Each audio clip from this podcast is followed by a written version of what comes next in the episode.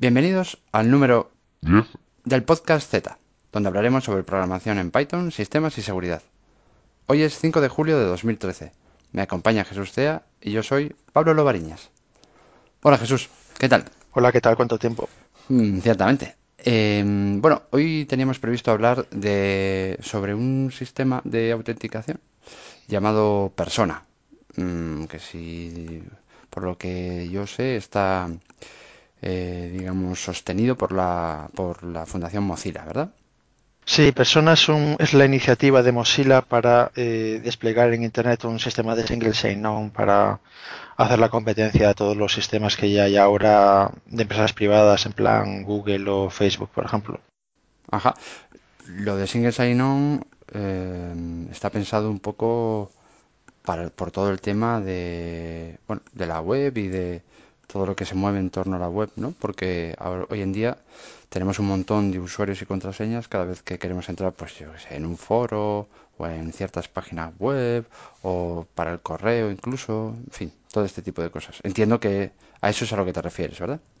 Sí, hoy en día la mayor parte de los usuarios, exceptuando el correo electrónico, todo lo demás, lo, bueno, incluso el correo electrónico si tienes un webmail, ¿no? Pero exceptuando el correo electrónico, todo lo demás se maneja a través del navegador, básicamente, para lo que son usuarios, digamos, domésticos, andar por casa, ¿no? No acceden a servidores o a servicios eh, que no se den a través de, de web. Y como ya comentábamos en el podcast anterior del año pasado, eh, el mantener esas claves es, es- para la, mayor parte de la gente es eh, imposible. Vaya.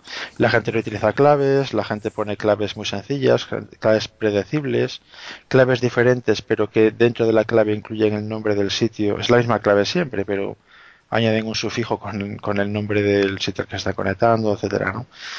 Entonces, un sistema de single sign-on lo que te permite es que estando autentificado en un único sitio, eh, poder entrar con esa cuenta, por decirlo de alguna manera, poder entrar con esa cuenta, con esa identidad, en otros sitios federados con ese primer sitio. El ejemplo habitual que se ve en multitud de páginas web es el Facebook Connect.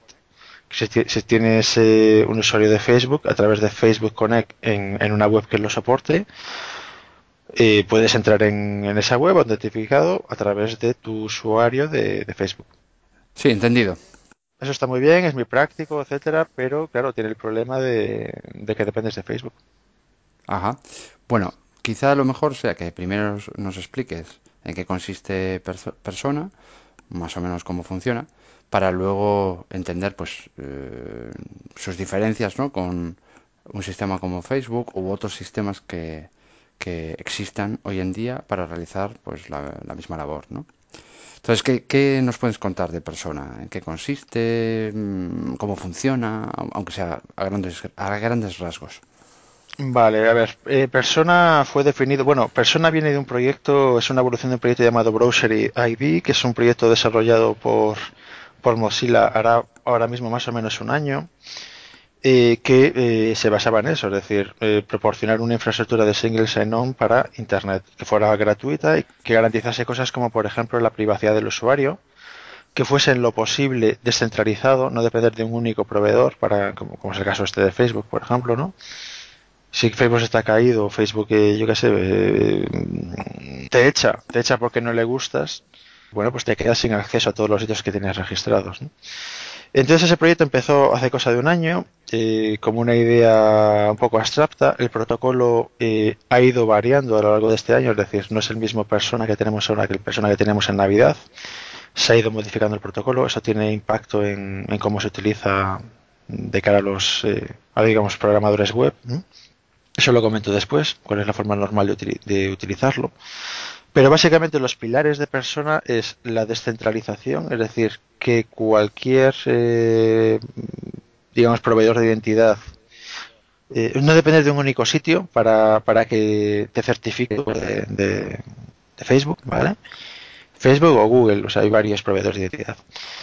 Por un lado el- la descentralización y por otro lado la privacidad del usuario. Es decir, hay un problema ahora mismo que es, por un lado, dependes de un proveedor determinado, como Facebook. Estoy hablando mucho de Facebook, pero bueno, es el que es el grande, ¿vale? El que todo el mundo ha visto. Y por un lado dependes de Facebook, eh, si no tienes cuenta ahí estás fastidiado, si la tienes y te echan estás fastidiado y además eh, cuando haces login en algún sitio a través de tu identificador de Facebook, Facebook sabe que has hecho login allí. Sabe qué sitios navegas, sabes cuál es tu identidad allí, sabes cuándo estás conectando, desde dónde, etcétera, ¿vale? Eso desde el punto de vista de Mozilla, que siempre eh, ha sido una, es una fundación sin ánimo de lucro, que uno de los principios eh, fundacionales es eh, la privacidad del usuario y la defensa del usuario, ¿no? Eso se ve por ejemplo, en los navegadores, etcétera, en Firefox. eso es un problema, ¿vale? Y para muchos usuarios, como yo mismo, ese es un problema, ¿no? Entonces hace un año decidió hacer una propuesta de un protocolo para evitar esa ese fallo de privacidad y esa dependencia de, un proveedor privado, etcétera, ¿no? Entonces eh, se propuso un protocolo, un protocolo mm, que técnicamente es bastante sofisticado, pero que te dan unas librerías y un, o sea, lo que es utilizarlo, si no quieres currarte tú las librerías, es bastante simple, ¿vale? Y, y la verdad que es un protocolo elegante, elegante, bonito, y a nivel técnico, ¿vale? Y que provee los dos servicios importantes, que es por un lado no depender de nadie, luego veremos que no es cierto ahora mismo, pero que es el objetivo a medio plazo del protocolo, y por otro lado preservar la privacidad del, usuario. Entendido. Entonces, eh, por lo que has comentado, la, todo esto surge a consecuencia de que Mozilla se da cuenta de que están surgiendo nuevas formas ¿no? a la hora de validarse o autenticarse contra las web, de manera que, como hay un montón, como hemos dicho, eh, lo mejor es tener un solo sitio donde validarte y a partir de ahí ya entrar directamente en todas las demás. Y por otro lado, que ante digamos esa necesidad cada vez más acusada Ah, pues eh, han surgido alternativas, pero muchas de ellas no se tienen en cuenta, primero, la dependencia de ese sitio y segundo, la privacidad del usuario, ¿no? Y por lo tanto, saca este protocolo. Vale, ¿en qué, en qué consiste? Es decir, ¿cómo funciona? Vale, eh, Persona ahora mismo están en fase de arranque, con lo cual, ahora, en este momento, en este momento, es un protocolo bastante centralizado, ¿vale?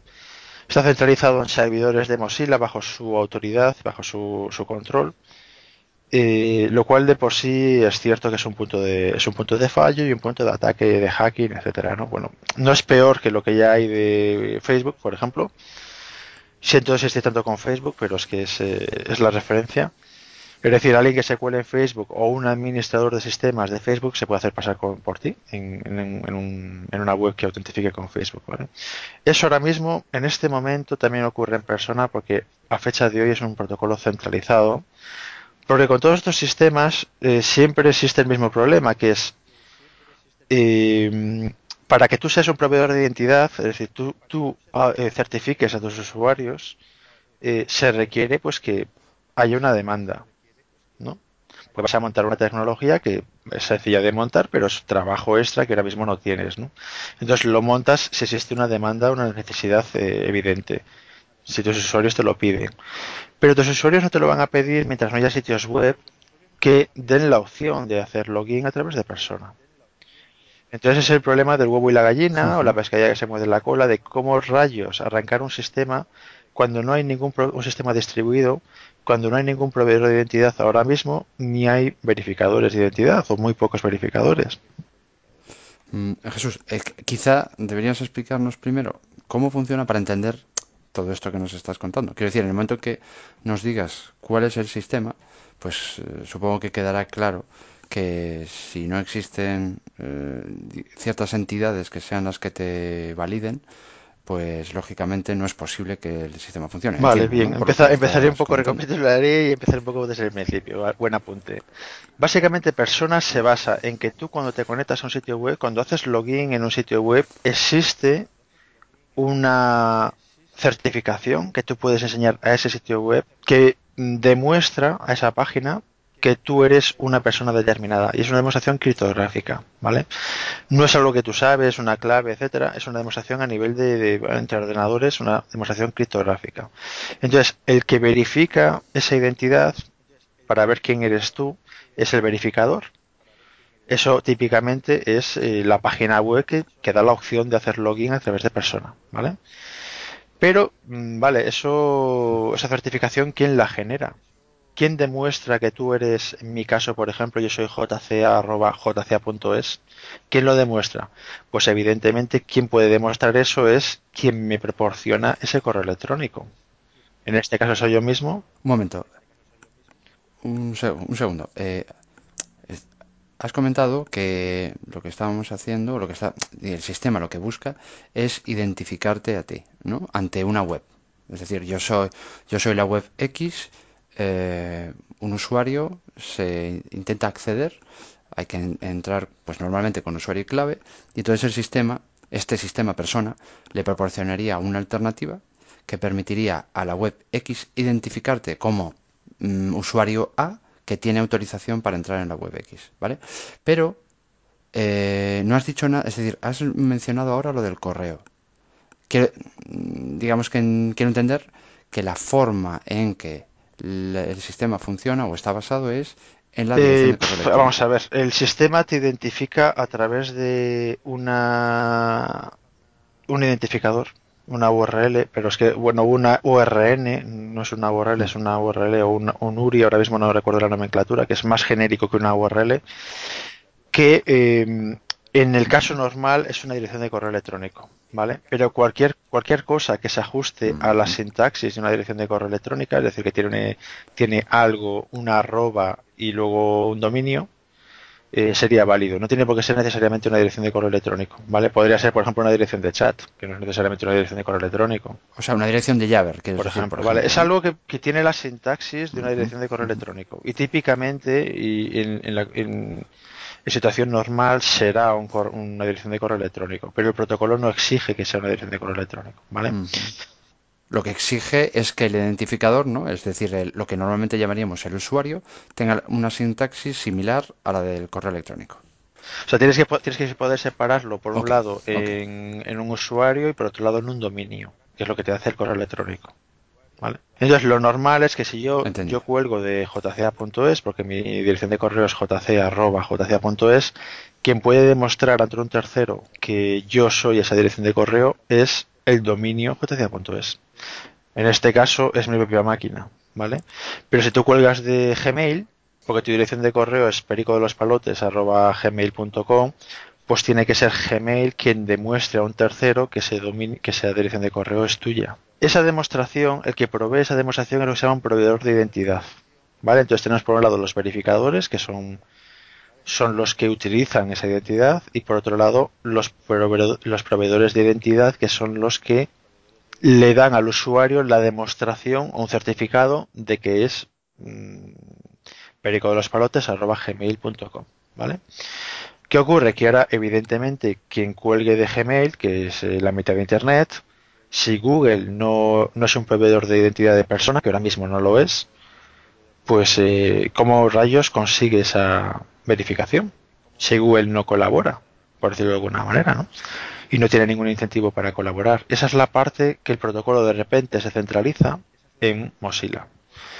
Cuando utilizas un proveedor de correo electrónico que no es un proveedor de identidad de persona, como es el caso ahora con prácticamente todos, todos los dominios, ¿no? Eh, hay un segundo, hay un segundo eh, paso que es si tu proveedor de correo no es un proveedor de identidad, entonces recurro a, a la infraestructura de persona de Mozilla para que me demuestren ellos que tú eres esa dirección de correo determinada. Lo que hace Mozilla ahora mismo es mandarte tu dirección de correo con la típica URL para pinchar y, comprobar que has leído el correo y que ese correo es tuyo, ¿vale? Pero eso no lo hace el sitio web al que estás intentando acceder, eso lo hace Mozilla. Y solo lo hace una vez, lo hace la primera vez cuando te das de alta en el sistema de Mozilla, no en, no en cada una de las páginas web que luego vayas a visitar, ¿vale? Entonces, una, vez que tú has probado a Mozilla que, que tú sí que tienes esa dirección de correo electrónico, entonces Mozilla ya es capaz de probarlo ante terceros, ¿vale? Pero eh, entonces se produce una situación extraña, que es que es un protocolo descentralizado, pero que ahora mismo depende de la infraestructura de, Mozilla y del servicio de Mozilla mm, para demostrar que, que tú eres tú, por decirlo de alguna manera, ¿no? Lo, lo interesante, perdona, ya termino, lo interesante es que si el protocolo se populariza, eh, y hay más proveedores de identidad y sobre todo entran, entran proveedores gordos como Yahoo o Hotmail o Gmail o lo que sea, pues de repente entran millones de usuarios en, persona que no requieren de Mozilla para funcionar, porque directamente su proveedor de correo es un proveedor de identidad. Y en ello estamos. Sí, entendido. Eh, por tanto, eh, por lo que has explicado, hay un, digamos, primer nivel en el que normalmente un usuario se autenticaría eh, gracias a que su proveedor, en este caso de correo electrónico, eh, si estuviera dentro del sistema de persona, mm, diría sí, este usuario realmente eh, tiene este correo, mm, tal como, como él, digamos, está diciendo, y cuando ese, ese primer nivel falla o, digamos, no es posible porque el proveedor de correo electrónico no pertenece a, o no utiliza el sistema persona, eh, entra en juego ya Mozilla, que utiliza, digamos, un sistema, entiendo que un sistema un poco diferente, que es mandar al usuario un, mejor dicho, mandar a el correo electrónico del que se supone que es el usuario un enlace para que este pinche y así de esa manera demuestre que realmente ese correo es de su propiedad, ¿verdad? Vale, y en condiciones normales, es decir, si imaginemos Gmail entrara eh, como proveedor de identidad en el sistema de persona, ¿cómo funcionaría? ¿Gmail te mandaría un correo? ¿Cómo hace? ¿Cómo funciona? Eh, ¿Cómo gestiona tu proveedor de identidad tu identidad? Es algo completamente local y, lo hace desde la... Es decir, por ejemplo, eh, Gmail lo tiene muy fácil porque Gmail el acceso típicamente es a través de navegador, ¿vale? Entonces tú ya, tú ya has hecho el login en Gmail. Tu navegador ya tiene acceso a Gmail, tiene la cookie determinada para, para ver tu cuenta, está entrando de forma segura a través de SSL, etcétera. Es decir, Gmail ya sabe que ese navegador eres tú. Porque tienes una tienes un tab al lado, tú tienes 25 tabs abiertos y tienes uno que es tu, buzón de Gmail. O sea, Gmail ya sabe que, que ese eres tú. Ya puede partir un certificado, ¿vale? Vale, eso supone que yo me tengo que validar primero en Gmail y a partir de ahí entonces podría funcionar eh, en el resto de webs como validado, ¿no? Claro, el tema es que el, cómo, el proveedor de identidad sabe que tú eres un usuario suyo depende de cómo funciona el proveedor de identidad. Por ejemplo, puedes tener un proveedor de identidad que te verifique, yo qué sé, con, un, con una clave de, estas de un token que va variando los números cada 30 segundos, ¿no? Un, un, un por ejemplo. O que te mande, por ejemplo, eh, supongamos, por ejemplo, un proveedor, de SMS que para verificar tu, teléfono lo que hace es mandarte un SMS al móvil. ¿Vale? No le metes una clave en ningún momento. Tú te mandas un SMS al móvil con un código. Ese código es el que te, el que permite que ese proveedor sepa que ese móvil es tuyo. Porque acabas de meter en la web el código que te ha llegado por SMS. O, por ejemplo, en mi caso, cuando yo despliegue persona, lo más probable que a mi dominio lo que haré será un certificado SSL de cliente. Es decir, no meter un usuario y clave en la web, sino que yo demuestro a mi propio servidor que yo soy yo con un certificado de cliente de SSL. ¿Vale? Por ejemplo, con, la, con el certificado de la, fábrica, de la fábrica de la moneda o lo que sea. Entonces, mi web, una vez que mi, que, mi proveedor de identidad sabe que yo soy yo de alguna manera, entonces ya puede demostrar a otros que esa dirección de correo es mía.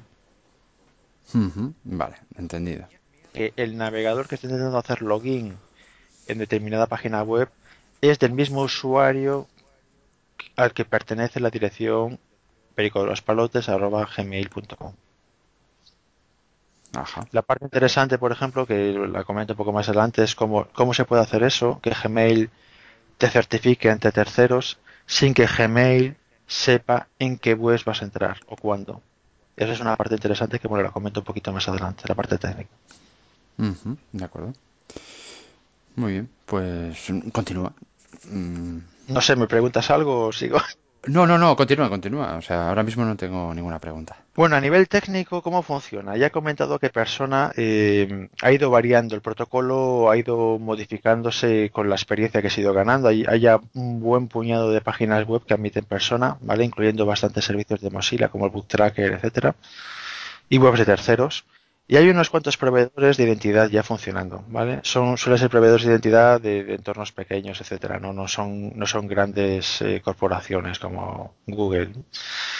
Entonces, a través de esa experiencia ya el protocolo se ha y, y la verdad bueno, que sí que están un poco al tanto de, de bueno, de, los cambios que se están produciendo. ¿no? En la versión actual, ahora pues a, mm, se publicó una beta creo que en febrero, si no recuerdo mal, en febrero de este año, hace, hace cuatro o cinco meses.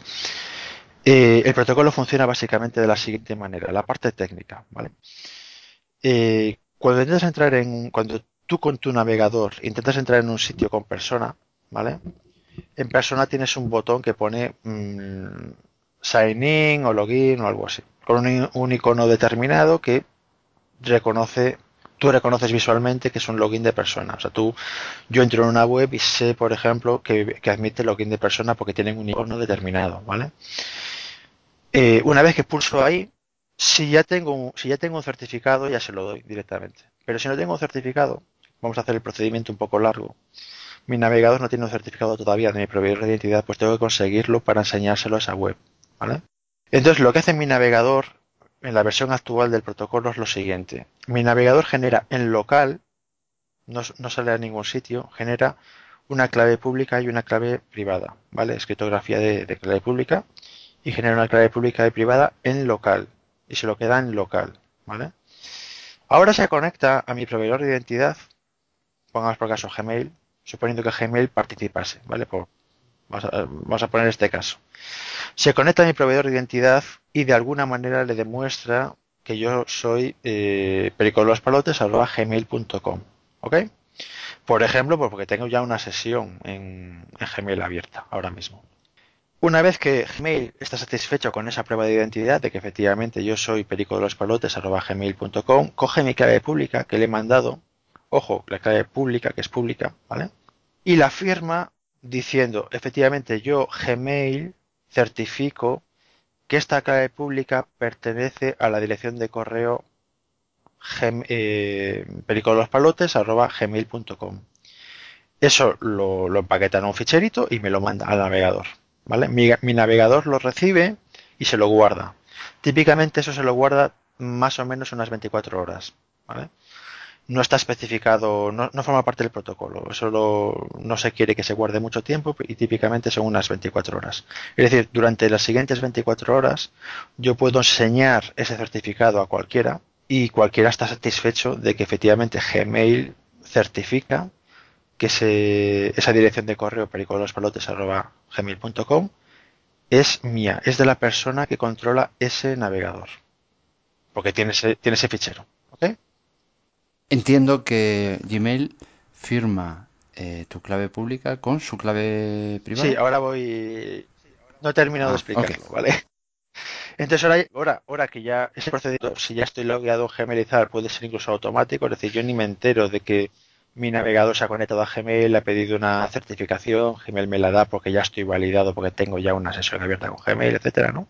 Eso puede ser completamente transparente. Pasan dos segundos y de repente tengo un certificado, no sé de dónde ha salido, ¿vale?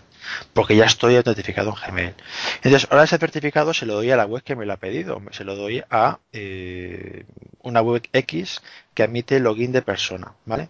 Le doy ese certificado y le doy evidentemente una prueba de que ese certificado es mío. Es decir, ese certificado lo firmo con mi clave secreta, mi clave privada. Recordemos que mi clave privada solo está en mi navegador, yo no se la he dado a Gmail. Está en mi navegador. Entonces es la forma de decir, mira, tengo el certificado, pero bueno, el certificado ha podido circular por Internet de forma abierta, sin cifrado, y para demostrar que ese certificado realmente es mío, te lo estoy firmando con mi clave pública, con mi clave privada, que se corresponde a la clave pública que ha firmado Gmail, para que puedas comprobar que efectivamente yo tengo acceso a la clave secreta, ¿vale? Pero fíjate que aquí son dos, dos fases separadas, es decir, por, una, por un lado la fase en la que yo le pido el certificado a Gmail, no le digo para quién se lo estoy pidiendo, le digo genérico, y un certificado que yo me voy a guardar 24 horas. Mi navegador se va a guardar en su caché 24 horas, ¿vale? Yo era yo, ese certificado lo puedo enseñar a cualquiera, eh, sin involucrar a Gmail. Es decir, Gmail no sabe qué webs estoy visitando ni cuándo las estoy visitando. Claro, porque lo único que tú le has pedido a Gmail es que certifique que esa dirección de correo electrónico es tuya. Sí, pero no que se lo certifique a alguien, sino que me Eso es. certificado. Y ese certificado ya se lo enseñaré a quien me parezca, ¿vale? Con lo cual ahí tienes la privacidad. La parte importante tienes privacidad. Es decir, Gmail te certifica, pero no sabe dónde entras. Eso es una ventaja comparada con otros sistemas como OpenID, eh, o Auth, etcétera, que es el tema de, de Facebook Connect. Eh, esta es la ventaja fundamental de persona. Ventaja muy ¿vale? Es una de las dos ventajas fundamentales. La otra ventaja es la descentralización, ¿vale? Ahora yo, le, yo conecto esa web, la web X, y le doy mi certificado con mi, mi firma de clave, eh, con la clave secreta para demostrar que este certificado efectivamente es mío, ¿vale? Pero bueno, eh, esa, esa web X recibe el certificado firmado por Gmail, pero dice, ¿quién coño? Bueno, ¿quién rayos es Gmail? ¿no?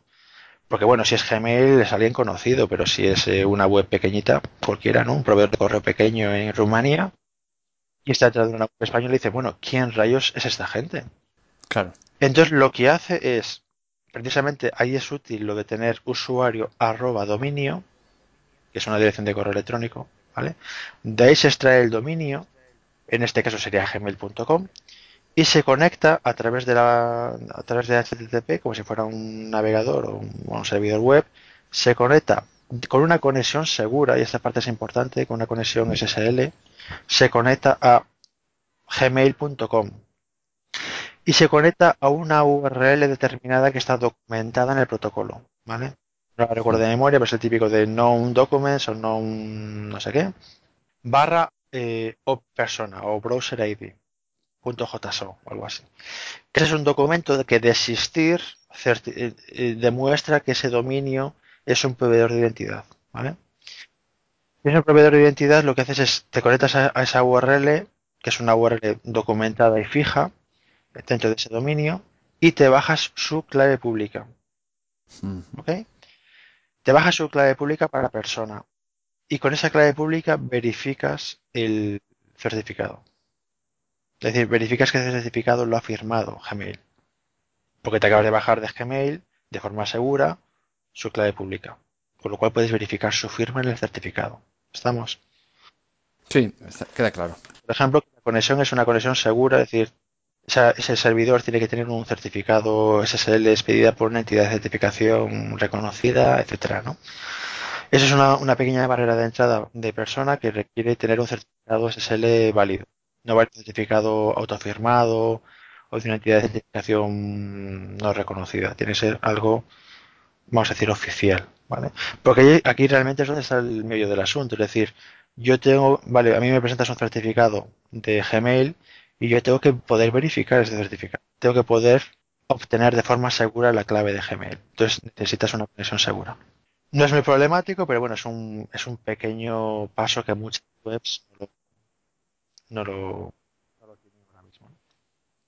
Entonces, una vez que yo, WebX, eh, tengo tu prueba de identidad y me conecto a Gmail para bajarme su clave pública, yo puedo verificar ya tu prueba de identidad de que tú eres perico de los palotes arroba gmail.com y si todo eso pasa si todo eso pasa a la prueba por ejemplo hay una prueba adicional en el certificado va un va un el tiempo de caducidad de esa de ese certificado no dura eternamente ¿vale? el certificado dura típicamente 24 horas y lo que yo te enseño a ti dura típicamente 30 segundos, si todo eso eh, pasa al test, entonces estoy seguro que tú eres perico de los palotes gmail.com y te puedo permitir entrar en mi página web de forma autenticada sin que tú tengas, por ejemplo, ni siquiera una cuenta en mi servidor. Un ejemplo sería el típico, blog que admite comentarios de usuarios y no me hace falta registrarme en tu blog, yo puedo entrar con persona, suponiendo que soportes persona, entrar con persona y tú sabes quién está escribiendo ese comentario. Lo está escribiendo pericolosparotes.gmail.com Puedes poner una denuncia al juez, puedes hacer lo que quieras, porque sabes con seguridad que lo ha hecho esa persona determinada. Sin tener que darme yo de alta en tu, en tu blog. Ajá. Bueno, yo entiendo que lo que sabes es que esa dirección de correo electrónico, por ejemplo, si fuera la dirección de correo electrónico, eh, está siendo utilizado por su propietario. Eso es lo que sabes. Luego, más allá de eso, de que quién sea, por ejemplo, el propietario de esa dirección y demás, ya depende del proveedor de la dirección. ¿No? Entiendo yo. Es decir, si yo creo mi propio, eh, mi propio servidor de correo electrónico monto todo el sistema de persona, creo X eh, direcciones de correo electrónico mías y, las utilizo para lo que sea, pues eh, la web X, como estábamos hablando, podrá tiene garantías de que esas direcciones de, de correo son realmente de quien las está usando, pero quién está detrás de ellas, Hombre, evidentemente eso no lo controlas. Yo también puedo, correcto. puedo darme de alta 25 veces en Gmail y poner Sí, sí, exacto. rubia tetona de 25 años. Sí, exacto. pero si me tienen que mandar un mail, o se tienen que poner una denuncia, porque Ujú, he hecho, yo qué sé, he hecho amenazas eh, graves y poner una denuncia, hay, hay un hilo del que tirar. Es decir, hay una dirección de correo electrónico está verificada y entonces ya puedes pedirle, por ejemplo, a, a Gmail que identifique ese usuario, ¿no? Podrás argumentar que te han robado la cuenta, bla, bla, bla, lo que sea, pero de cara a la web, eh, a la web que te está autentificando a ti, esa autentificación es válida, ¿vale? Sí. ujú, sí, sí. Mm, No es, no es, eh, es, es más seguro, o por lo menos está al mismo nivel de seguridad que el hecho de darte, de registrarte en esa página web y darte un usuario y una clave. Y dices, bueno, me has, me has dado un usuario y una clave y lo ha usado mi mujer, esa página web, o mi clave era una, era muy mala y me han entrado en mi ordenador y se me han colado, no sé qué. Ese problema lo vas a tener con cualquier sistema, ¿vale? Lo que te evita, lo que te evita persona, por ejemplo, es necesitar, por funcionamiento, necesitar verificar las identidades de la gente en una página web normal, porque esa verificación ya la tienes cuando la gente hace login. El caso del, el caso del blog o el caso de un foro. Yo, yo hago una búsqueda por internet buscando cómo solucionar un problema en- para compilar un programa Solaris, me encuentro algo relevante en un foro y quiero pedir una clarificación o quiero escribir algo y tengo que registrarme en el foro, poner una clave, esperar que me llegue un mail a mi dirección de correo electrónico para verificar, como tengo grey list, tardará una hora en llegarme eh, pasar un captcha para demostrar que no soy un robot, bla, bla, bla, bla, bla, bla. Eso con persona te lo ahorras. Porque persona directamente sé que tú eres pericolasparotes.gmail.com. Postea ya. Si no me gusta lo que posteas, meto esa dirección, esa dirección de correo electrónico, la meto en una lista negra y no te permito entrar. ¿Vale? La dirección de correo electrónico. Pero yo ya sé quién eres. Sí, entendido. Eh, entiendo que al tener este sistema, pues, entre otras cosas, aceleras los procesos de au- autenticación, que es lo que estás comentando tú ahora mismo. Eh, para el usuario se reduce en el número de usuario contraseña que tiene que mantener de cada web, foro, etc, etc, a los que accede.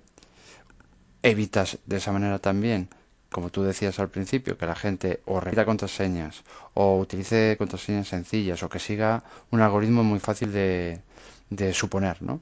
Ah, entiendo también que mm, para la parte de las web, por ejemplo, significaría también eh, no tener que mantener una base de datos con usuarios contraseñas a- tradicionales, sino que pueden hacerlo a través del sistema de personas. Es decir, ellos no tienen la contraseña, solo tienen usuarios que están validados y ya está. ¿No? Entiendo que... Eso, eso es una ventaja gorda de persona, es decir, persona te permite que los usuarios, las, los eh, servicios web finales no tengan una base de datos de claves, ¿vale? Porque la certificación se le da a un tercero, que es tu prove- que es tu proveedor de identidad, es quien sabe quién eres tú, que es tu proveedor de correo electrónico, ¿vale? Exacto. Y, y, y en algunos servicios, en alguno, como el que te he comentado, por ejemplo, de un foro de un, o de un o de un blog, no tienes que tener ni siquiera una base de datos de usuarios. No tienes Ah, datos de usuarios. Quien quiera postear, hace login con persona y ya está. Exacto. Ni tienes que preocuparte No tiene una cuenta en mi, en mi foro. Exacto. Y no tienes que preocuparte de, uy, he perdido la contraseña, ni sistemas para la recuperación, ni nada por el estilo, porque todo eso depende de un tercero, no eres tú. Exactamente. Bueno, eh, ¿qué pegas le ves tú al sistema? Entiendo que una de ellas es que eh, al no tener mucho soporte, realmente en estos momentos, eh, como decías antes, depende única y exclusivamente de Mozilla. Es decir, Mozilla soporta el sistema y al final, en vez de descentralizar, tienes una centralización, ¿no? Vale, el, el sistema que he comentado hace un momento de que el- tu proveedor de identidad eh, firma tu firma un certificado y los señas, etcétera, ese es el protocolo tal como debería ser, ¿vale?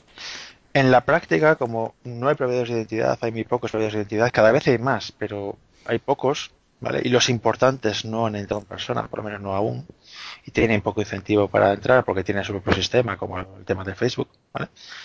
Hay un fallback, es decir, Mozilla ha desplegado servidores como un segundo nivel. eh, vamos a ver cómo lo explico. Eh, mm, yendo un poco hacia atrás, eh, he comentado que tú cuando tú le presentas un certificado a alguien, a una web, esa web extrae el dominio y se conecta a ese dominio para bajarse su clave pública. El hecho de que esa clave pública exista es lo que identifica a ese dominio como un proveedor de identidad. Pero si ese dominio no eh, admite conexiones seguras o admite conexiones seguras y te le das a bajar ese fichero, esa clave y da un error 404 de un fichero inexistente porque no proveo persona, no soy un proveedor de persona, entonces eh, la web, esa web en concreto recurre a Mozilla para que, verifique, Mozilla certifique que tú eres tú. ¿vale? Es decir, esa certificación que no te la ha generado tu proveedor, tu proveedor de identidad eh, teórico, que es tu dominio, ¿vale? Tu dominio ya ha dicho que no soporta persona, porque cuando yo le he pedido la clave pública me ha dicho que no existe, ¿vale? Entonces se asume que el que te ha certificado no es tu proveedor de identidad natural, sino que ha sido Mozilla. Entonces se va a Mozilla, esa web, se va a Mozilla y le pregunta a Mozilla. Y si Mozilla ha generado esa, si Mozilla ha generado tu, tu certificado, que será lo normal si tu identidad no lo da, entonces es Mozilla la que dice, efectivamente esta persona es esta dirección de correo electrónico, porque yo lo he verificado. Yo le he mandado un mail hace tres meses, le mandé un mail y efectivamente esa persona tenía ese, esa dirección de correo. ¿Vale? Ese paso es el paso que yo veo más problemático, que es que mientras persona no triunfe, se depende mucho de Mozilla.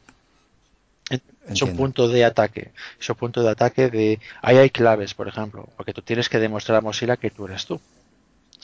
Una vez que has pinchado en el enlace, Mozilla te dice, vale, estupendo, ya no te voy a mandar más mails porque ya has demostrado que tienes este enlace, o te mando un mail cada dos meses para comprobar que sigues teniendo esa dirección, pero para hacer login ahora vas a usar un usuario y una clave. Mejor dicho, un usuario y una clave no. Tu dirección de correo electrónico y una clave. Con lo cual es Mozilla el que actúa como sustituto y soporta, digamos, un usuario y una clave especial para lo que es el sistema persona específicamente. Es decir, normalmente tu proveedor de identidad, eh, como te da el correo electrónico, pues ya tiene un usuario y clave tuyo, ¿no? Es decir, no tiene que generar nada adicional, simplemente él sabe que esa dirección de correo es tuya. Eh, pero Mozilla sí que tiene que tener usuario y clave tuyo porque eh, él no, no es el propietario de la dirección de correo electrónico. Perdón, no puede demostrar más que mandándote un correo y demás que esa dirección de correo electrónico es tuya. Y a partir de ahí, o una de dos, o te manda de cada vez un correo, o bien, pues eso, genera usuario y clave que tiene que almacenar, ¿no? Pues lo que hace es almacenar tu dirección de correo y, tu, y una clave que tú le pones, ¿vale? Y periódicamente, no sé cuánto está ahora, igual tal vez una vez al mes o así, periódicamente te manda otro mail. Si haces login con persona y hace más de un mes que se ha hecho una verificación de, que esa dirección de correo sigue siendo tuya, te manda otro mail de verificación, ¿vale? Precisamente porque si tienes una dirección ahora de la universidad, por ejemplo, y terminas la carrera, o de una empresa, y te vas de la empresa, pues que no te hayas quedado con esa dirección eternamente. Es decir, al cabo de un mes mm, ya no se sabe si sigue siendo tuya y te manda otro mail, ¿vale? Hay un detalle importante y es eh, realmente es eh, matador, para matador en el buen sentido de, de Mozilla. Estamos diciendo que cuando, cuando tu proveedor de identidad natural, que es tu digamos tu servicio de correo electrónico, no provee persona, que hoy, en día sería lo normal, lamentablemente, pero sería lo normal, como fallback entra Mozilla y Mozilla en Mozilla se almacena un nombre de usuario y una clave. Bueno, el nombre de usuario es tu dirección de correo electrónico y una clave, ¿vale?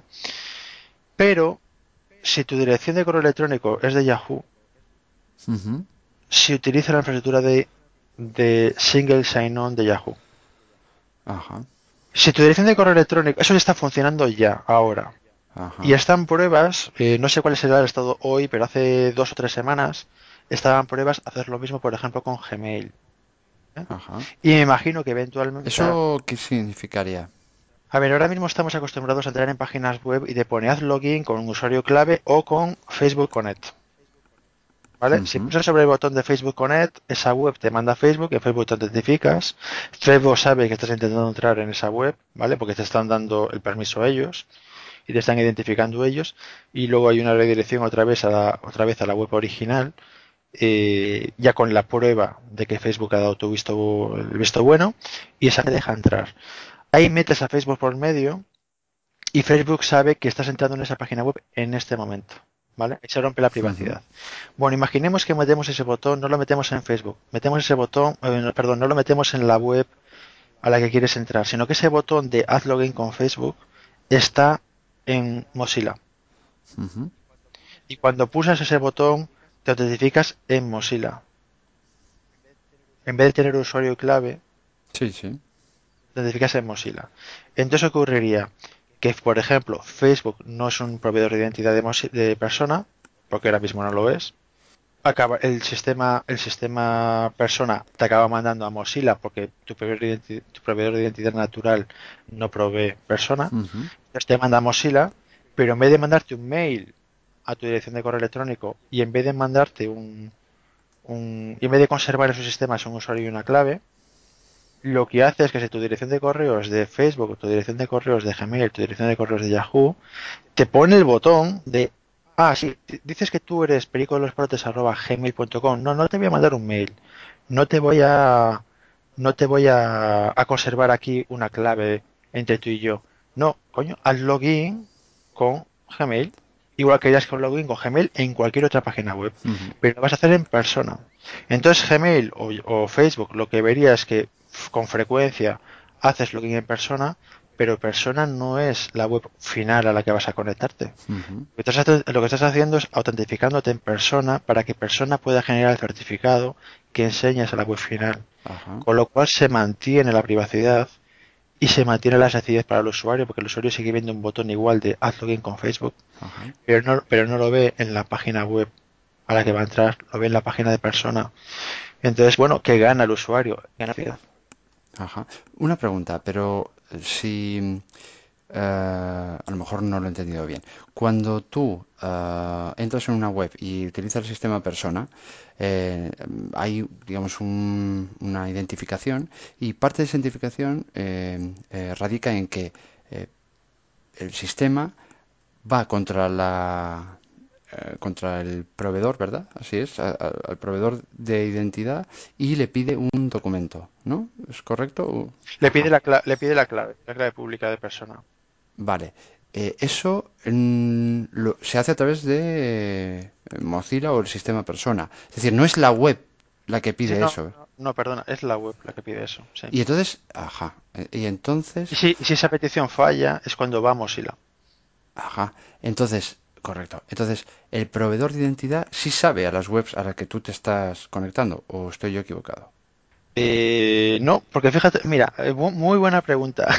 vale, vale, mira, mira, esta es una pregunta estupenda. Es decir, si yo, si yo soy un usuario de Gmail, eh, hago login en una web porno con persona, ¿vale?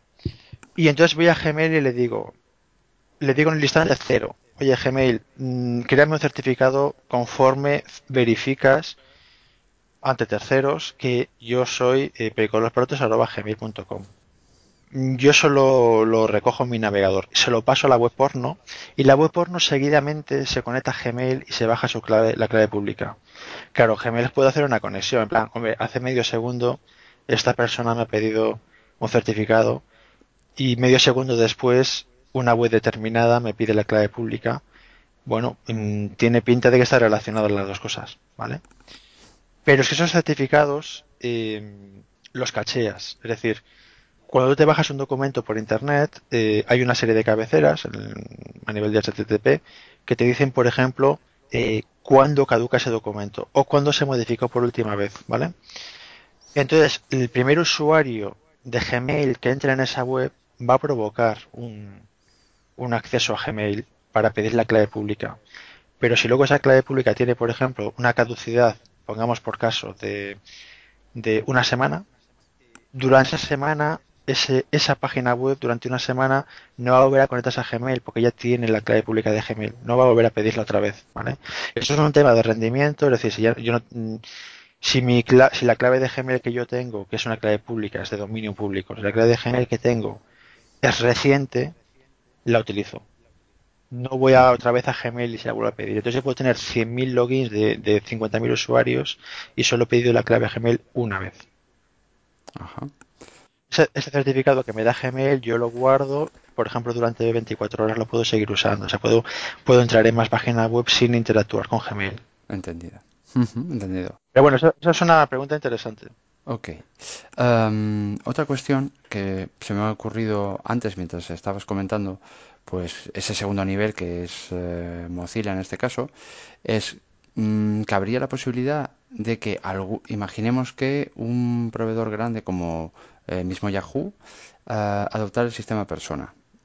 Entonces, que en el caso de que tú, tu proveedor de identidad, no sea Yahoo, sino Gmail, imagínate que no está en persona, que habría la posibilidad de que en vez de ser Mozilla fuera Yahoo quien actuara como segundo nivel. En principio no, porque cuando, bueno, mm, no de forma relativa, pasa lo siguiente. Cuando tú te identificas en, en ese proceso que he dicho de que te conectas al tu, tu proveedor de identidad natural, ¿vale? Que es eh, tu dominio, a tu dominio, cuando se conecta la web a la que quieres hacer login, la que quieres hacer login, no pide la clave pública, eso es una simplificación. Pide un documento eh, con un montón de información, bueno, eh, tiene tres o cuatro campos, un documento JSON. Uno de los campos es la clave pública o la URL donde está la clave pública. Otro de los campos es, por ejemplo, si está delegando esa verificación en un tercero, ¿vale? Entonces, cuando se conecta, cuando yo, una web eh, que yo soy gmail.com esa página web se va a conectar a gmail.com y se puede bajar o bien la clave pública, con lo cual sería un proveedor de identidad, o se puede bajar un documento diciendo que el que verifica la identidad de ese dominio es un tercer dominio. Eso es interesante, por ejemplo, en, empresas o en proveedores que tienen varios nombres. Pensemos, por ejemplo, el caso de Terra. Bueno, Terra ya no existe, ¿no? Pero en su momento Terra Telefónica tenía varios dominios de correo electrónico, tenía Terra, tenía Teleline, tenía bla, bla, bla, y los podría generar eh, gestionar cada uno por separado a nivel de persona o podría decir mira todos los todos estos dominios Terra eh, Teleline telefónica.com telefónica.net los que tenga todos estos apuntan a un tercer dominio que es quien realmente verifica. Y es el dominio que tienes que proteger es el dominio que bueno que tienes que proteger el acceso ahí porque se firman certificados etcétera no no tienes que preocuparte de cada uno de los pequeños dominios que estás retirando. Eh, tengas infraestructura de clave pública clave privada firmar certificados etcétera. Lo delegas en un tercero vale pero ese tercero tiene que poder verificar que tú eres tú. Entonces, como en el caso de Telefónica, con un montón de dominios, pero que al final es la misma empresa, en teoría, porque bueno, las empresas grandes son como son, ¿no? Pero en teoría tiene la capacidad para verificar que tú eres determinada dirección de correo en Teleline o determinada dirección de correo en, en Terra. Pero si tú eres de Hotmail y tu el verificador de persona de Hotmail es Yahoo que no tendría mucho sentido porque por un tema político, ¿no? De que Hotmail apuntas hacia Yahoo para verificar a sus a sus usuarios. Pero bueno, si si, si lo hiciese técnicamente Yahoo tendría que necesita verificarte a ti también. Necesita verificar que esa dirección de Hotmail es tuya. Y hay un pequeño problema de, bueno, ¿y cómo lo hago? que te mando un mail. Exacto. ¿no? te mando claro, entraría un poco en la misma dinámica que Mozilla, por eso lo preguntaba. Es decir, Mozilla al fin y al cabo tiene que utilizar un sistema alternativo para poder eh, verificar que tú eh, eres propietario de esa dirección de correo. Entonces, cabría la posibilidad de que otro que, que, también soporte persona, esté digamos dentro de la red de persona, pudiera hacer lo mismo. El mismo método que utiliza Mozilla, pues lo utilizaría, imaginemos, Yahoo. Te manda un mail, tal, genera un usuario clave, etc. etc. De esa manera, eh, la idea sería que en vez de centralizarse en Mozilla como segundo nivel, habría más de uno como segundo nivel. Y si mañana eh, entraran dos o tres proveedores, ¿no? Pues aparte de que el primer nivel estaría un poco más cubierto, el segundo nivel tendría más opciones y no dependería de única y exclusivamente Mozilla. Sí, eso es, un, eso es una ventaja y un inconveniente al mismo tiempo. Es decir, depender de Mozilla es un problema eh, porque es un punto centralizado. No es una sola máquina, son docenas de máquinas. Creo que está montado sobre Amazon, sobre la infraestructura de Amazon de virtualización. Eh, y, al, y más sitios no solo en Amazon, precisamente por un tema de redundancia y de calidad. Pero sí, efectivamente, eso es un problema de descentralización. Ahora mismo el sistema lo que marca es que si tú te conectas a un proveedor de identidad natural y realmente no es un proveedor de identidad, tiras de Mozilla. Eso es como funciona ahora.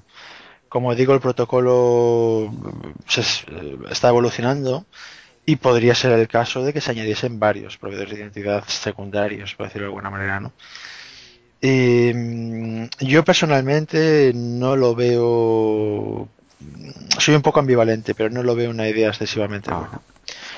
Lo ideal sería que la gente proveyese, proveyese identidad de forma directa. Es decir, lo ideal es que persona tuviese éxito. Si tiene éxito, los, imagínate que simplemente Gmail provee persona, solo Gmail. Pues de repente tienes medio Internet que puede proporcionar persona sin depender de Mozilla. Sí, cierto. Lo bueno que tiene el protocolo es que si el protocolo tiene éxito, aunque sea un éxito relativo en cuatro proveedores gordos, el peso de Mozilla baja. Es decir, es, completamente eh, diferente a un sistema tradicional en el que tú dependes de una empresa como Facebook para hacer login en tu sistema y si mañana Facebook eh, le da por cobrar, por ejemplo, por, porque tú tengas ese botón ahí, pues no tienes opciones. ¿no? O mañana Facebook quiebra o lo que sea, no tienes opciones. En cambio, con personas el sistema se populariza, el peso de Mozilla baja. En el límite, si cualquier proveedor de correo provee también persona, Mozilla ya no pinta nada en el sistema. Sí, entendido.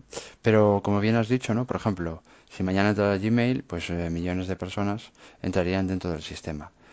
Pero por otro lado, a Gmail, teniendo, o mejor dicho, a Google, teniendo en cuenta, digamos, en qué se basan, eh, precisamente eso no es lo que le interesa. Lo que le interesa es que se validen con su sistema para saber a dónde se conecta la gente, ¿no?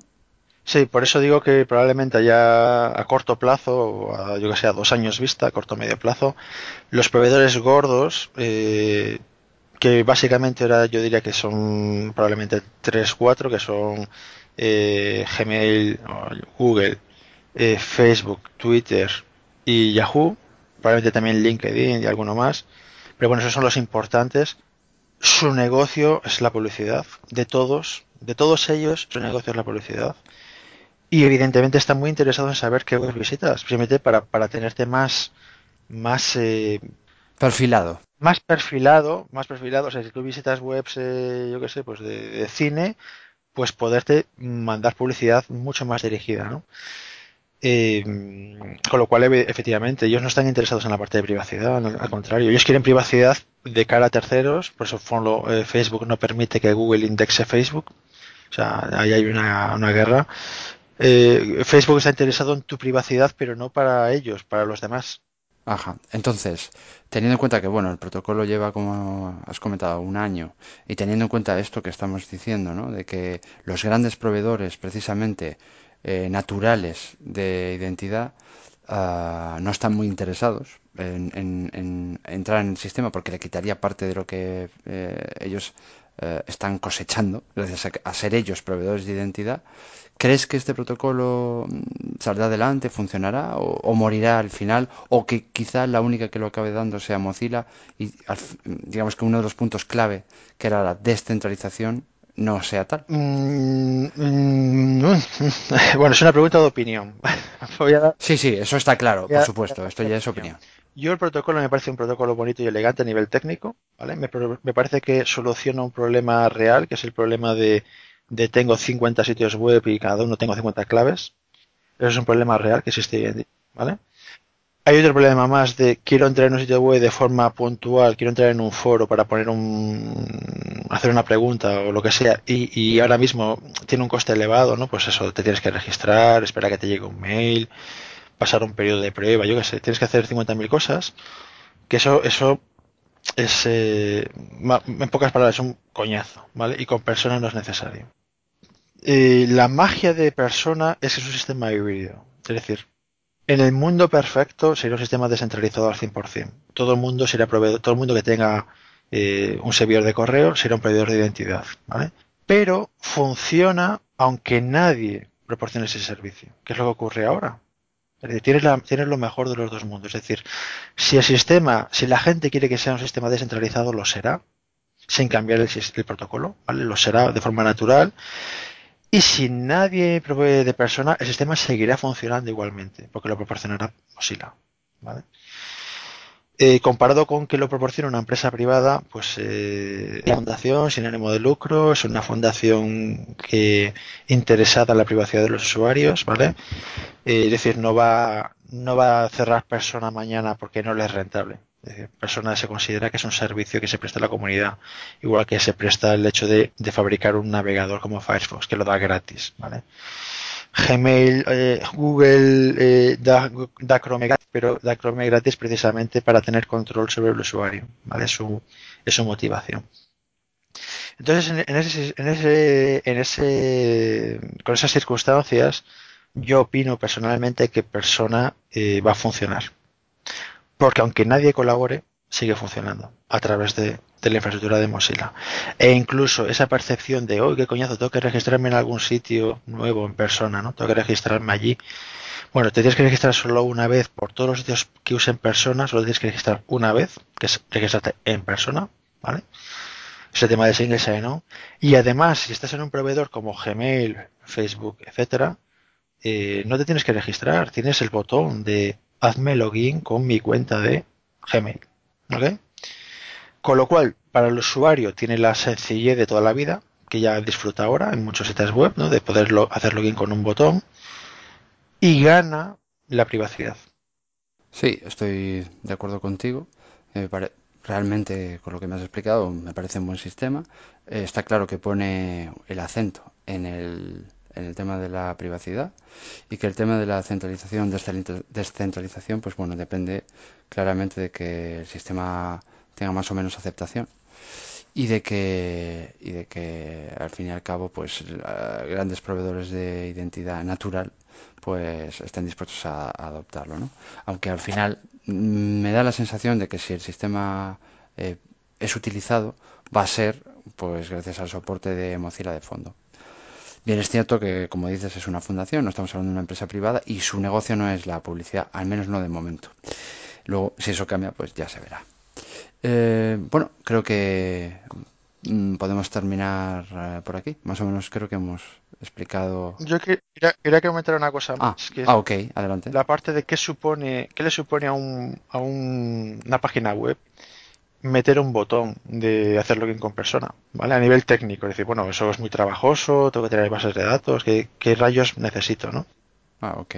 Eh, porque eso, eso forma parte del éxito de persona, creo yo, que es cómo, cómo lo han eh, cómo lo están vendiendo a los a los a las páginas web de servicios. ¿no?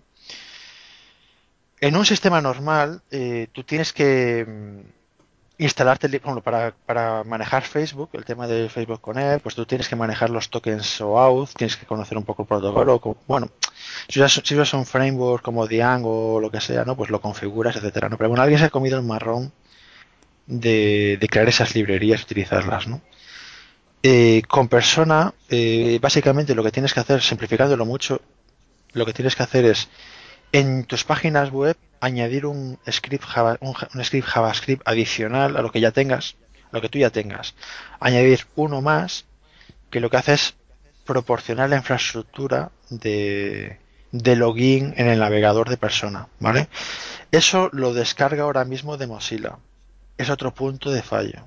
Es decir, ante, ante una caída de Mozilla, aunque tú tengas un proveedor de identidad eh, funcional, el JavaScript que hace todo el movimiento eh, se lo baja de, Mozilla. Si Mozilla ha fallado, que bueno, ya lo tienen bastante bien montado, no es una máquina ni son 10, ni está todo en el mismo sitio, ¿vale?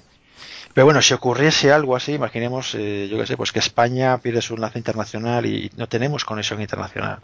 Entonces Mozilla desaparece. Entonces, aunque tú estés en Terra, que Terra está en España y es tu proveedor de identidad y funciona y es un proveedor de identidad válido, suponiendo que fuera el caso, el JavaScript que involucra todas esas operaciones no funcionaría, ¿vale?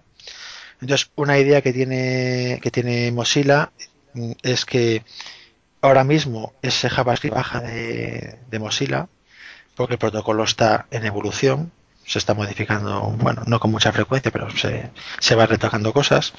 Pero la idea es que ese JavaScript esté dentro del navegador. Es un componente más del navegador. Y en una versión futura de Firefox eh, se auguraba para la versión, una versión para el otoño o invierno de este año, es decir, por digamos cuatro meses vista, la versión 25 o la versión 26 de Firefox, la infraestructura básica de, de persona estará ya dentro del propio navegador, ¿vale? De forma que eliminas una dependencia de una dependencia de, de Mozilla. De Mozilla. Pero bueno, dependes, entiendo, de utilizar el navegador eh, Firefox, ¿no? No, Mozilla, no... Mozilla, va a dar ese código, ese código es código JavaScript y lo da. Quien lo quiere integrar, que lo integre en su navegador. ¿vale? Ah, muy bien. Hablando, por ejemplo, de Chrome, etcétera. Sí, exacto. Si no tienes, si no tienes, eh, si tienes un navegador, por ejemplo, un navegador en el móvil, eh, pues el, el, Safari de, de, en el móvil, ¿no? Que no lo puedes actualizar, aunque quieras, porque no es un móvil de hace tres años, no puedes actualizarlo. Eh, sigues teniendo un fallback en Mozilla. El fallback de Mozilla lo tienes siempre. ¿vale? Es decir, el navegador no soporta eso de forma nativa, entonces se baja el JavaScript de Mozilla, ¿vale? Pero si lo soporta de forma nativa, lo tienes en local. ¿Vale? Eso, tiene, eso te da velocidad y te da seguridad, porque ya no dependes de tanto de Mozilla. ¿eh? Claro, claro, lógicamente. Incluso a nivel de a nivel de protocolo, pues hay, hay unos pasos un poco truculentos de cómo se pasa información de un lado a otro, que si eso está dentro del navegador, pues es más seguro. ¿Ok? De cara al administrador de una página web que quiere dar persona, pues tiene que meter un, un script más en el en su página web, simplemente hacer un el equivalente a un include en, en HTML. Y eso es para meter el botón y cuando el usuario pulse ese botón hacer el juego a tres bandas de generar el certificado de, de el certificado de identidad, enseñarlo, pedirlo en un lado, enseñarlo en el otro, etcétera. Eso lo hace el JavaScript, ¿vale? Pero al final, a la página web se le va a entregar un certificado, una prueba de identidad que tiene que verificar. Y eso tiene que verificarlo en la página web. Eso no puede verificarlo el navegador, porque el navegador está bajo el control del usuario. Si está... Entonces el navegador podría decir que soy Quien quiera. Bill Gates, ¿no? Eso tiene que verificarlo el, la página web. Entonces, evidentemente tienes ya librerías hechas, etcétera, ¿no? pero si eres, si simplemente lo quieres probar para ver cómo va y ponerte los dientes largos hasta que lo montas bien, con lo que he comentado de que te conectas al proveedor de identidad, te bajas su clave, la clave la cachellas, etcétera, que es como debería funcionar, pues Mozilla tiene otro servicio más que básicamente le haces un post, un post es un, bueno, es como una página web cuando rellenas un formulario y le das al botón de enviar, pues semejante, ¿no? Le haces un post a una URL de, de Mozilla con el, eh, el certificado del usuario que te acaba de dar el usuario y Mozilla te dice si, eh, te dice si ese certificado es válido o no y para qué dirección de correo es válido y durante cuánto tiempo es válido ese certificado, típicamente 30 segundos, ¿vale? De forma que ni siquiera tienes que montar nada en el servidor, o sea, directamente te llega el certificado, el certificado de identidad del usuario y tú no lo verificas, tú se lo das a Mozilla, Mozilla lo verifica y te da el, te da el dictamen, ¿vale? Y tú simplemente tienes que ver si ese dictamen es positivo o no. Eso es crear una dependencia más de Mozilla, estoy, estoy de acuerdo, pero eso significa que puedes montar persona en 15 minutos. Mañana ya lo montarás bien, con una librería seria que se conecta a los proveedores de identidad, etcétera. Ya no dependes de, Mozilla. Pero lo puedes hacer así para ver que funciona y que evidentemente es, que, efectivamente es un servicio es un servicio sencillo de montar, etcétera. Es decir, Mozilla se ha preocupado mucho de que sea muy fácil tanto para el usuario que quiere usar persona como para el proveedor que quiere proporcionar persona como para el verificador que quiere verificar persona en su página web que tenga que trabajar lo menos posible si quiere si quiere hacerlo bien y no depender de nadie lo puede hacer pero si lo que quiere simplemente es eh, no quiere ponerlo en marcha o no quiere complicarse la vida es una web sencilla de que no no es la web de un banco vale es un blog, por ejemplo, dice, bueno, es un blog, vamos a ver, es un blog, me llegan tres comentarios al día. Eh, Mozilla me lo da todo. Mm, no me hace falta meter nada en el servidor, que es un servidor que no controlo yo, que es un hospedaje que me lo da, eh, yo qué sé, me lo da me lo da WordPress, yo no pago nada y tal, y no puedo montar allí cosas, ¿no? Pues puedes montar esto, por ejemplo, ¿no? Sin, sin que efectivamente creas una dependencia, pero la barrera de entrada es muy, muy, muy, muy baja. Sí, entendido. Se puede hacer en minutos, ya no siquiera en una hora, se hace en minutos. Y luego, pues si el sistema realmente te convence, pues tú le das una vuelta de tour que ya te instalas tus librerías, entonces código, etcétera, ¿no? Para, para no para para ser más rápido. Es decir, yo por ejemplo, eh, si yo me cacheo el certificado de Gmail, eh, cualquier usuario que entre, cualquier usuario de Gmail que entre en mi sistema, lo puedo verificar en local sin, sin involucrar una llamada de red. Porque yo ya tengo la clave ya de Gmail que vale durante una semana. No tengo que comunicarme con nadie más, con lo cual te verifico rápido. Perfecto.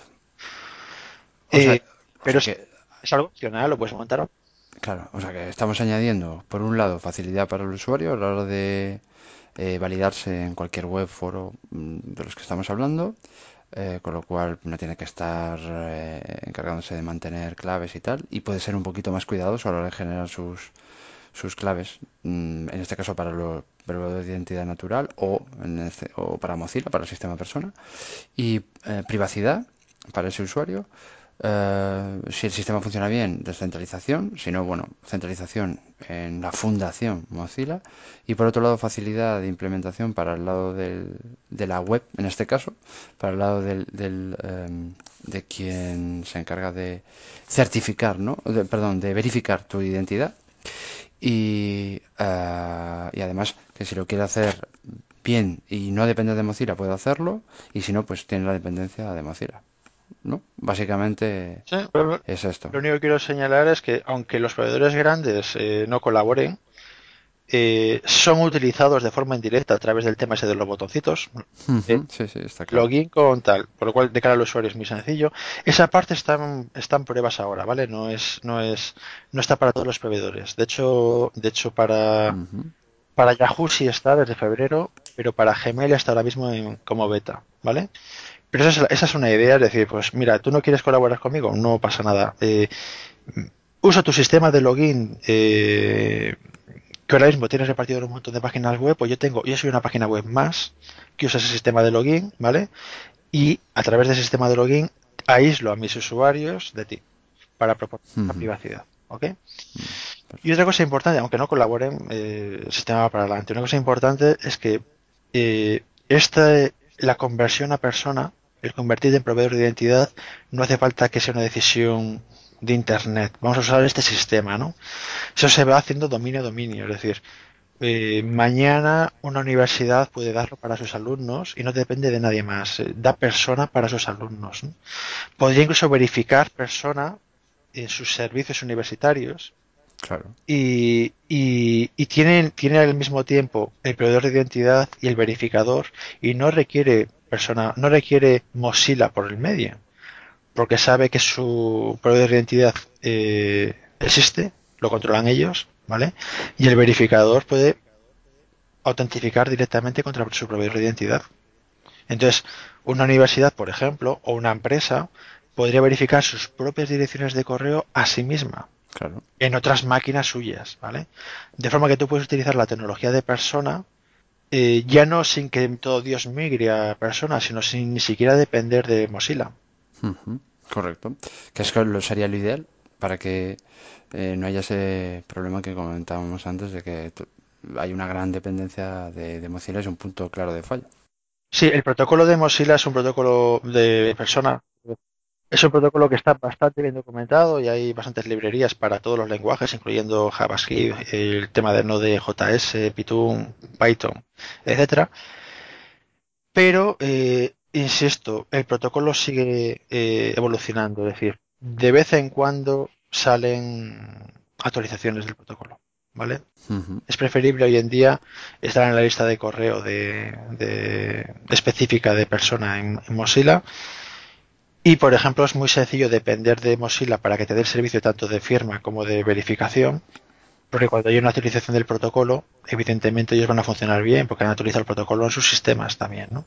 en cambio, si tú tuvieses una librería en tus propios ordenadores, pues podrías encontrarte que un día te deja de funcionar persona. Dices, claro, ¿por qué? Porque se ha cambiado el protocolo. ¿vale? Hay un mecanismo de notificaciones para que la gente sepa que tiene que actualizar sus librerías o lo que sea, ¿no? Pero bueno, es algo a tener en cuenta en el sentido de que te puede interesar a corto plazo eh, tirar, de Mozilla para todo, para verificar. Eh, siendo consciente del riesgo que corres, ¿no? Pero bueno, es un riesgo calculado, eres consciente de ello. No es peor que depende de Facebook, ¿vale? Es un, es un botón igual. Eh, con la idea, una vez que se despliega en el cliente, por ejemplo, de que sale un Firefox con, con Mozilla en el cliente, que evidentemente eso significa en móviles en, y en, y en navegadores,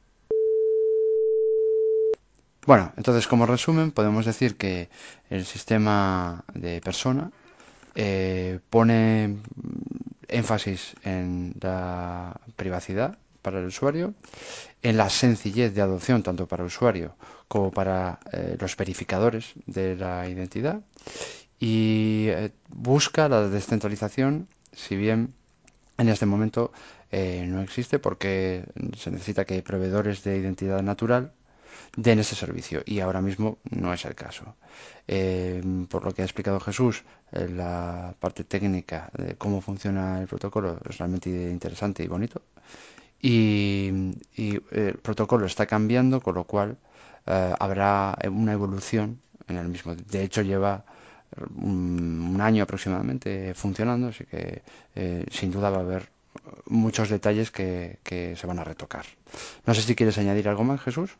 Bueno, eh, no, básicamente lo que has comentado. El tema de, el tema, el protocolo básicamente ya está, está finalizado, ya se ha publicado una beta en, en febrero. En febrero de este año se ha publicado una beta, con lo cual ya se supone que no hay cambios, pero bueno, siempre existe ese riesgo, ¿no? Yo recomiendo desde luego eh, que se le eche, se le eche un vistazo, está muy bien documentado. Hay muchas páginas web en Mozilla de, de tutoriales de cómo añadir eh, cómo añadir persona a una página web. Yo si montase un servicio nuevo eh, solo permitiría hacer login con persona, ¿vale? No metería varias opciones de hacer login con usuario y clave, hacer login con Facebook, hacer login con persona, no, metería persona nada más, ¿vale? Porque me, me, permite no tener ningún secreto en el servidor, que es algo algo siempre interesante para temas de privacidad y riesgo de riesgo de hacking, ataques, etcétera, ¿no? Y no sé, poco más. Yo desde luego es un protocolo que creo que merece la pena como mínimo que la que los eh, no los usuarios, sino que los eh, los creadores de servicios web sepan que existe y que den la opción. Como mínimo la opción. Yo lo podría como un ecosistema, pero como mínimo la opción de que los usuarios hagan login con él. E incluso se lo ponen como un ecosistema, la gente que no sepa de qué va la historia no ve nada raro. Es decir, ve un botón de login, pulsa sobre ese botón de login que le va salta Mozilla y él le va a pedir que meta un usuario, una dirección de correo electrónico y que pulse sobre el enlace que le llega por la página web. No tiene que hacer nada más raro de lo que ya hace normalmente cuando se registra en una, en una página web, que es que al final acaba llegando un, un mensaje de correo electrónico, ¿vale? Y no sé, pues poco más. Nos queda por hablar en un futuro podcast o en dos futuros podcasts. Nos queda por hablar para completar el tema de autenticación que empezamos ya en, el podcast del año pasado de claves. OpenID y OAuth, ¿verdad? Eh, sí, justo. Nos queda OpenID y OAuth. Perfecto. Que serán los más, entiendo, de los próximos dos podcasts. los siguientes. Que, no, que no surja algo urgente por el medio. Muy bien. Y bueno, nada más, pues procedemos a la despedida, si te parece. Exactamente, muchas gracias y, nos despedimos. Y hasta aquí esta edición del Podcast Z. Podéis contactar con nosotros a través del correo seguridad2013 podcast.jca.es y podéis visitar nuestra página web podcast.jca.es. Hasta nuestro próximo encuentro y recordad, cuidaos del Cred Protector. Hay cosas que no cambian, ¿eh? Algún día habrá que explicarlo. Pues claro, pues claro, pues claro. Hola, soy Jesús Cea otra vez. Estoy grabando esto el 15 de octubre, preparando el, podcast para, para, ser publicado ya, finalmente. Ha sido una edición más larga de lo ya habitual. En primer lugar, pediros disculpas por el corte de sonido que tuvimos. Eh, estábamos grabando por Skype y bueno, tuvimos un problema de conexión. Se perdió un ratito de conversación, pero bueno, ya ya estábamos repitiéndonos un poco y no creo que se haya perdido nada importante. Luego también señalaros que si os fijáis eh, disponemos de una dirección Bitcoin en la página web del podcast. Esa dirección Bitcoin está ahí para aceptar donaciones. La idea que tenemos no es que financiéis el podcast, porque bueno, sabemos que es un podcast muy, muy, muy minoritario, eh, con una periodicidad, eh, bueno, que no es periódica en absoluto. Pero bueno, eh, nos parece interesante, es un tema del que en algún momento hablaremos, haremos algún podcast sobre lo que son los bitcoins y, y lo que tiene, bueno, toda todo lo que tiene relacionado a nivel de cultura y de cambio, no sé, cambio social tal vez, ¿no? Aunque sea muy minoritario. Y bueno, lo tenemos un poco de, forma testimonial, tampoco esperamos eh, que, nos, eh, que, nadie, que, nadie haga un donativo importante, por supuesto. Pero bueno, es una forma también de indicarnos, eh, no sé, que os gusta el podcast.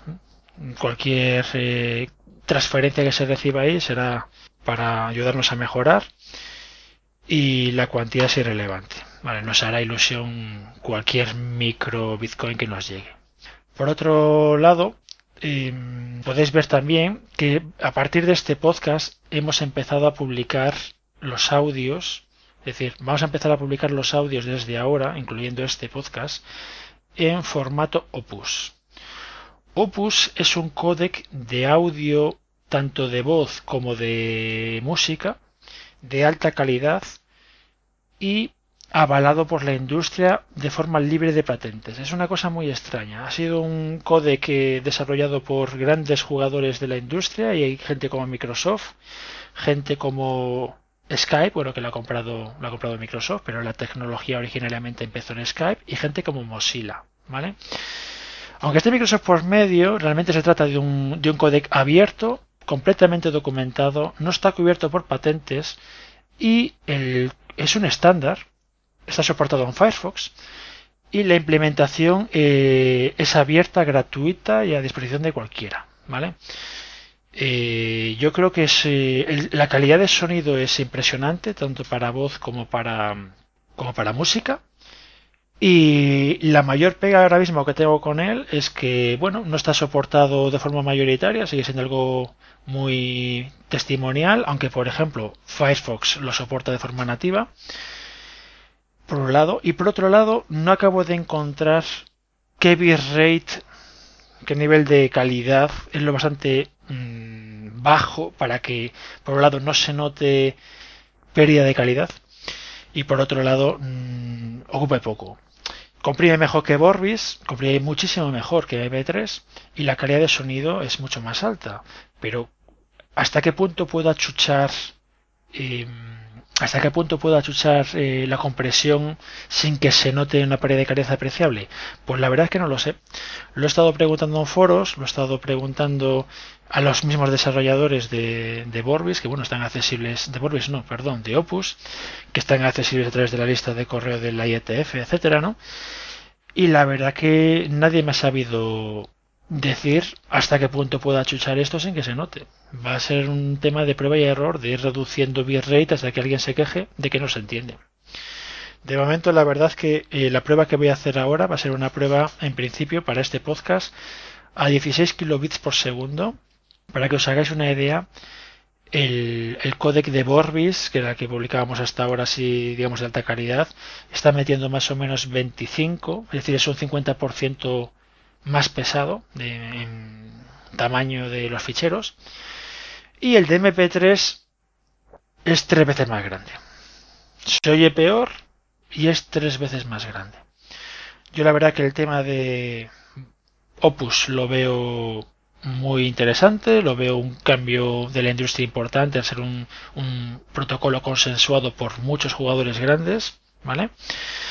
Y bueno, nuestro pequeño granito de arena en el podcast Z es tener una tercera alternativa de descarga. A partir de ahora tendremos los MP3 de siempre, los OG Borbis de siempre y los Opus que empiezan en este podcast.